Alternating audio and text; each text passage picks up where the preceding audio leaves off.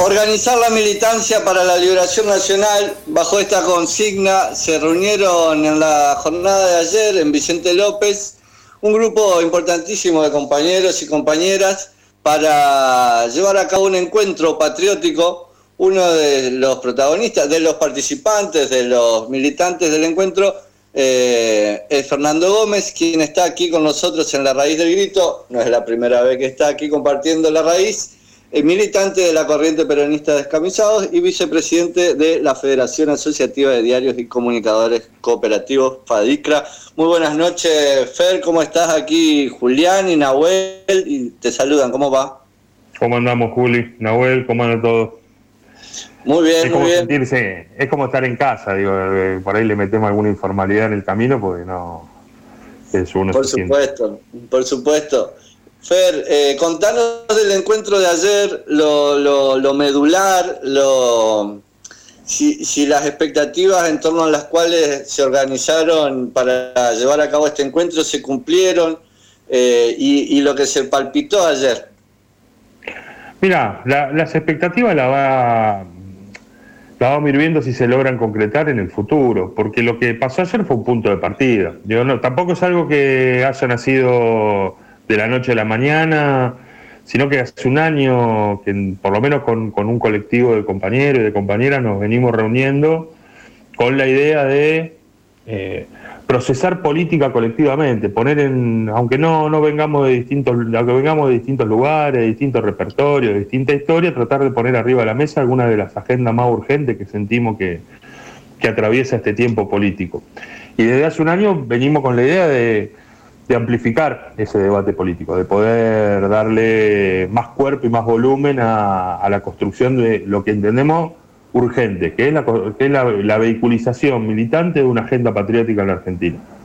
Y ayer me tocó hacer el cierre circunstancialmente, digo, pero la verdad que lo que hubo durante toda la jornada fue un fuerte protagonismo militante, eh, una necesidad de de abrazar la, voluntad y la vocación de construir propuestas, no de estar esperando a ver qué dice tal o cual dirigente, cómo se dirime una interna, a ver cómo acomodo los huesos para la próxima lista, para ver qué rapiño del organigrama del Estado, para ver cómo hago de la política una práctica profesional. Por fuera de esos debates que muchas veces terminan asfixiando el hábitat de la política argentina, digo, hay una hay un hartazgo y una, una, generación que sigue convencida, ¿no? Digo, que, el peronismo es una revolución inconclusa en la Argentina y que la política es una herramienta para transformar la realidad. Bueno, yo creo que lo que se vio reflejado ayer es que esa idea, que todavía sigue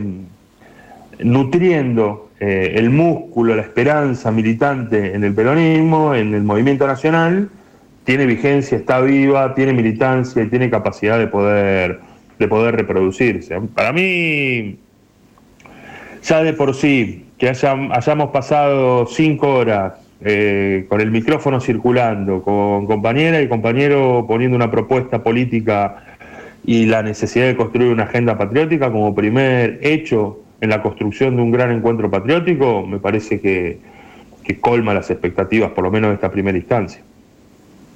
Fernando, el, el, encuentro patriótico tuvo también un tiempo para el análisis de la situación internacional de la política, ¿no? Eh, brevemente, algunos puntos destacables de ese análisis en el cual se enmarca ¿no? la, la, política nacional. La política internacional es la política, decía, decía Perón. Yo, aparte, atravesamos un tiempo clave. Extraordinario. Eh, es un tiempo bisagra, eh, creo yo. Estoy. Eh, atravesamos dos tiempos que tienen una, sintomatología en el, en el, desarrollo económico y, en el alineamiento geopolítico similares. Digo, una son las consecuencias que trajo aparejada las respuestas políticas de políticas públicas, la política de gobierno para el abordaje de la pandemia. Ya veníamos viendo eh, las políticas de aislamiento global que fueron generando tenían una sintomatología económica que hablaba de una, una masiva millones de puestos de trabajo perdidos en términos globales, un, un decaimiento, una depresión fuerte de los salarios a nivel, a nivel global y un alza de los precios internacionales de, de los commodities. Eran tres factores que se reprodujeron a nivel global. Eso transformó la respuesta de la pandemia, desencadenaron en niveles de desigualdad brutal en el mundo. Y, y, la guerra de anticipación que libró la OTAN contra Rusia, porque en realidad es eso, digo, nadie pudo, nadie puede sorprenderse que haya volado una granada del lado de Rusia a Ucrania después de la ofensiva y, de la escalada militar que hubo previo a eso. Digo, pero esperaron que volara una granada y se dispararon los precios internacionales de, la energía, los precios internacionales de los alimentos. Y la verdad que en tiempos muy similares, con consecuencias económicas, es decir, caída global del empleo, caída global de los salarios y alza de los precios internacionales de, las materias primas, el peronismo hizo de esta patria un, un destino de grandeza. y nosotros acá andamos, digo, eh, por momento en el movimiento nacional, absolutamente hegemonizada la idea de transformar a la Argentina en un país factoría. Nosotros estamos en el pleno, y me meto en la cuestión nacional porque tiene que ver con este, este contexto muy particular, caracterizado por estas variables económicas en términos globales, que para la Argentina sería una oportunidad, porque nosotros producimos energía, porque nosotros producimos alimentos, pero el problema es que la exportación de lo que producimos está en mano extranjera. Y nosotros, como movimiento nacional, pareciéramos hegemonizados en la idea de que hay que seguir ir yendo al mundo a ofrecer la riqueza que produce nuestro país. a mí estamos en el medio de una repercusión directa que tiene el alza internacional del precio de los granos y de las materias primas que repercute en nivel inflacionario insostenible en Argentina. Pero para salir de la discusión económica, no hay laburante que no tenga resentido el bolsillo, que no cobre a, principio de mes y esté haciendo malabarismo para poder juntar la guita de la última semana de comida. No hay, no hay, no hay laburante en la Argentina. Eh, pertenece a otro estrato social, no una clase trabajadora, quien pueda darse determinado lujo. Sí, sí, sí. Y, y en ese contexto aparece el debate de las retenciones. Y ahora para peor, porque digo, debatir retenciones es mostrar debilidad. Y en el marco del debate de las retenciones, que en definitiva es un arancel aduanero, nada más. Digo, pareciera que ahora no nos da la correlación de fuerza para ni siquiera imponer retenciones. Bueno, si no podemos imponer retenciones, nacionalicemos el comercio exterior. No. Digo, pues no, no, no hay mucha alternativa en, la Argentina. Nacionalicemos, hay conflicto con los productores, nacionalicemos el comercio exterior y paguémosle mejor a los productores que hoy, digo, Cargill, Cofco, Dreyfus, Glencore, digo, le, les termina trasladando el costo de la retención. volvamos a recuperar en el siglo XXI herramientas que tienen que ver con nuestra historia, con nuestro sentido de cómo construimos un tiempo de grandeza para el país. Fer, ahí en ese hiperposibilismo en el que está sumergido ¿no? el, frente de todos, en tanto gobierno, eh, los debates de la interna de, que, de público conocimiento, digamos, tampoco es que van por otro lado, están como en un entrampados ahí mismo, ¿no? Yo creo que los debates que ofrece la dirigencia tienen que ver, a lo sumo, con una descripción de la realidad. El Frente de Todos es una alianza electoral que tenía contradicciones desde antes de haberse conformado, y era natural que las tuviera después. Digo, lo que hubo después, quizás fue una mala administración del loteo del Estado pero hay porciones de Estado y porciones de diseño de política pública en muchos de los sectores que hoy aparecen eh, confrontando en una interna. Yo asumo que, a ver, quiero ser concreto. Yo lo, eh, em, el otro día, eh, en, un acto que implicó la presencia de Paolo Roca en vivo y en directo y en persona, porque el señor se cree tan importante que ni siquiera va él a mostrar su poder económico dentro de la Casa de Gobierno, pasa, se sienta al lado del presidente y le anuncian que le vamos a liberar el acceso a los dólares para alentar las inversiones del sector petrolero. Vamos, los grupos económicos piden algo, conceden. Lo veo a Culfas contentísimo, que arma un hermoso informe del Ministerio de la Producción donde dice que hay 18 emprendimientos mineros de desarrollo del litio en la Argentina y que 16 son extranjeros y lo festeja alegremente, como quien no quiere la cosa. Digo, pero después también lo veo a Guado de Pedro yendo a pasear nuestra riqueza por Israel, buscando ver cómo coloca algunos negocio en el extranjero. Digo, el modelo de factoría de la Argentina, lo único que tiene para ofrecerle a la mayoría popular es un destino de pobreza. Si no entra en tensión interna en el movimiento nacional, estas discusiones, digo, vamos a quedar atrapados solamente en quién es el dirigente que integra una lista de un proyecto que solo tiene para ofrecer un eslabón más de la dependencia económica de nuestro país. Pero nosotros hay que. La militancia tiene que ser capaz de tratar de sembrar en el marco de un desierto ideológico que habita el movimiento nacional en este tiempo. Y, tiene que ser capaz de vehiculizar debates que es cierto. Que, que es cierto que nos lo van a condenar mediáticamente, que los grupos económicos van a tratar de hacernos creer que son debates que quedan en el pasado, que si uno viene a esta, altura de la historia a hablar de soberanía política es un viejo tonto o un nostálgico de la política argentina, que si uno habla de independencia económica está hablando de hace 80 años atrás, que si uno habla de justicia social no tiene nada que ver con la realidad, cómo se mueven las dinámicas de comportamiento social en la Argentina, están todos locos, están todos re locos. Digo, esas banderas que vienen de lo profundo de nuestra historia son una agenda de futuro en la Argentina.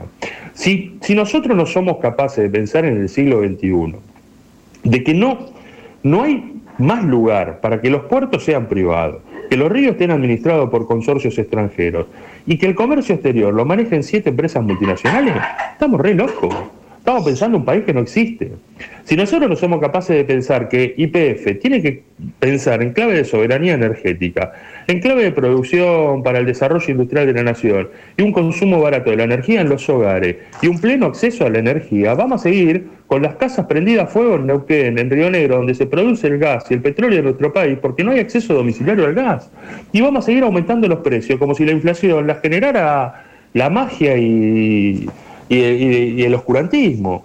en la Argentina son debates recontractuales, digo, pensar la construcción de viviendas. Si nosotros construimos un millón de viviendas, queremos cuatro millones de puestos de trabajo. Y faltan tres millones, imagínate, nos quedaría todavía tarea pendiente. Bueno, me parece que hay que recuperar la bandera y pensarla para este tiempo.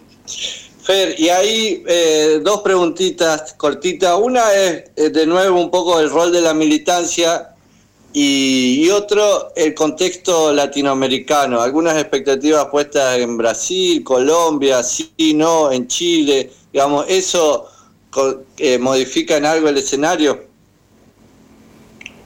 A ver, yo, bueno, las tareas de la militancia son las que dije recién, yo estoy convencido En, el primer tramo de la pregunta, la, militancia tiene que ser la fragua que aprieta los alambres de las discusiones políticas trascendentales que tienen que habitar el movimiento nacional estoy convencido de eso. Y, hay que, y cuando no se dan, cuando los dirigentes no lo dan, hay que agarrar el bastón de mariscal. Digo, es así. Ahora la militancia tiene que ser protagonista de este tramo de la historia.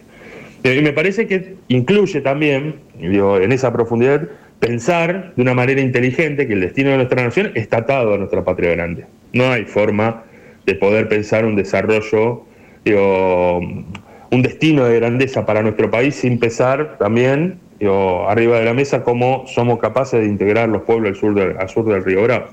Yo creo que el tiempo en nuestra América va a estar atravesado por profundas contradicciones, por, retrocesos inesperados y, y, en alguna medida por, por un punto de quiebre de esa expectativa que que significó la idea de abrazar las propuestas progresistas como salida viable para, nuestro continente.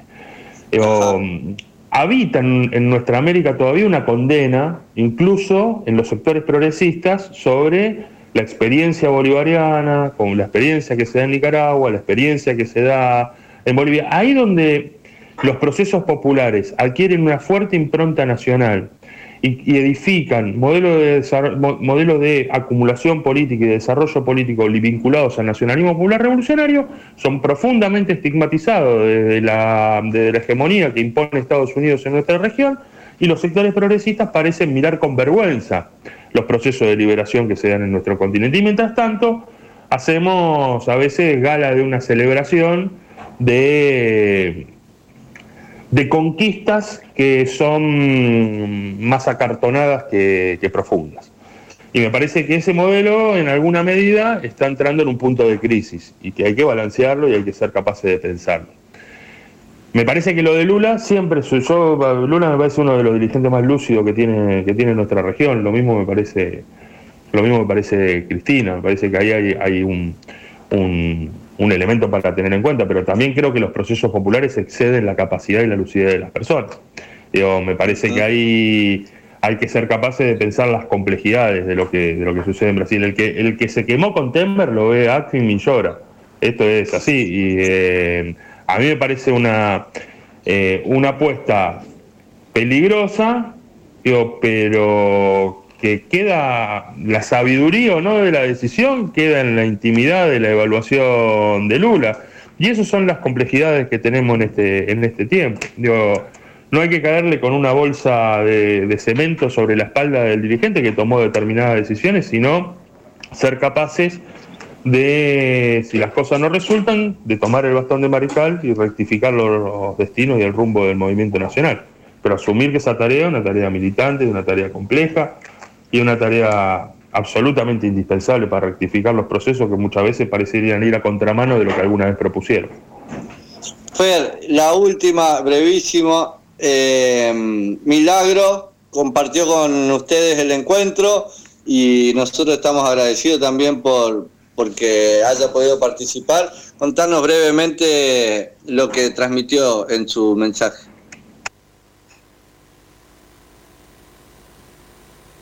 Vitalidad, ganas de pelear y ganas de estar libre. Por eso, yo me acordaba en el tramo que me tocó hablar en el, en el cierre de, que una periodista francesa que vino allá en, en febrero del 2016, apenas la habían detenido cuando nosotros estábamos acampando en Plaza de Mayo reclamando su libertad y me preguntaba por qué pedíamos la libertad de Milagro. Yo le hice un chiste y le dije, porque está presa. Después inmediatamente le dije que pedíamos la libertad no solamente por, por, el acto de justicia que significaría ponerla libre, sino fundamentalmente porque Milagro es una agenda de futuro. Pero hay en, en la libertad de Milagro Sala está un testimonio vivo que en una provincia que, lo, que, que, que dos familias le habían condenado a un un ciclo de dependencia crónico, Milagro pateó el tablero y dijo acá los laburantes pueden vivir mejor, pueden tener su vivienda, pueden tener una educación de calidad, pueden tener una salud de calidad. Fue tan de calidad la salud que logró construir que fue testimonio para todo el NOA, desde Tucumán, desde Santiago, viajaban a, Jujuy a atenderse en los centros de salud que había construido Milagro. No, me parece que ahí hay un modelo de futuro. En la Argentina, que, tiene, que atraviesa un, dolor social cada vez más profundo, eh, que vive salando sus heridas, que, sufre, en una Argentina que no encuentra vuelta de tuerca posible para poder resolver el problema de generar trabajo en nuestro país, me parece que ahí, en la construcción de comunidad, en la construcción de arraigo, en la construcción de hábitat, en la idea de pensar modelo de desarrollo económicos regionales, locales, que puedan pensar integración vertical de modelos de producción popular en la propia localidad donde se desarrollan. Esos modelos que muchas veces no surgen de la descripción académica y de la descripción teórica, sino que surgen de la profunda voluntad popular, están escritos en las razones por las que Milagro está presa. Milagro está presa por haber generado todo eso y por una revancha histórica que vehiculizó Gerardo Morales, pero que diseñó Carlos Pedro Blaquier me parece que ahí hay una demanda y una mancha ética y moral para el movimiento nacional que hace dos años y medio asumió en representación de una fuerza política que intentaba interpelar y llevar la agenda de los sectores populares en la Argentina y la libertad de los presos políticos en dos años y medio no lo haya logrado resolver, no haya logrado imponer la voluntad política que vino a expresar una mayoría en las urnas, es una mancha en la ética y en la moral de la que van a tener que hacerse cargo las generaciones que hoy se dicen protagonistas de este ciclo.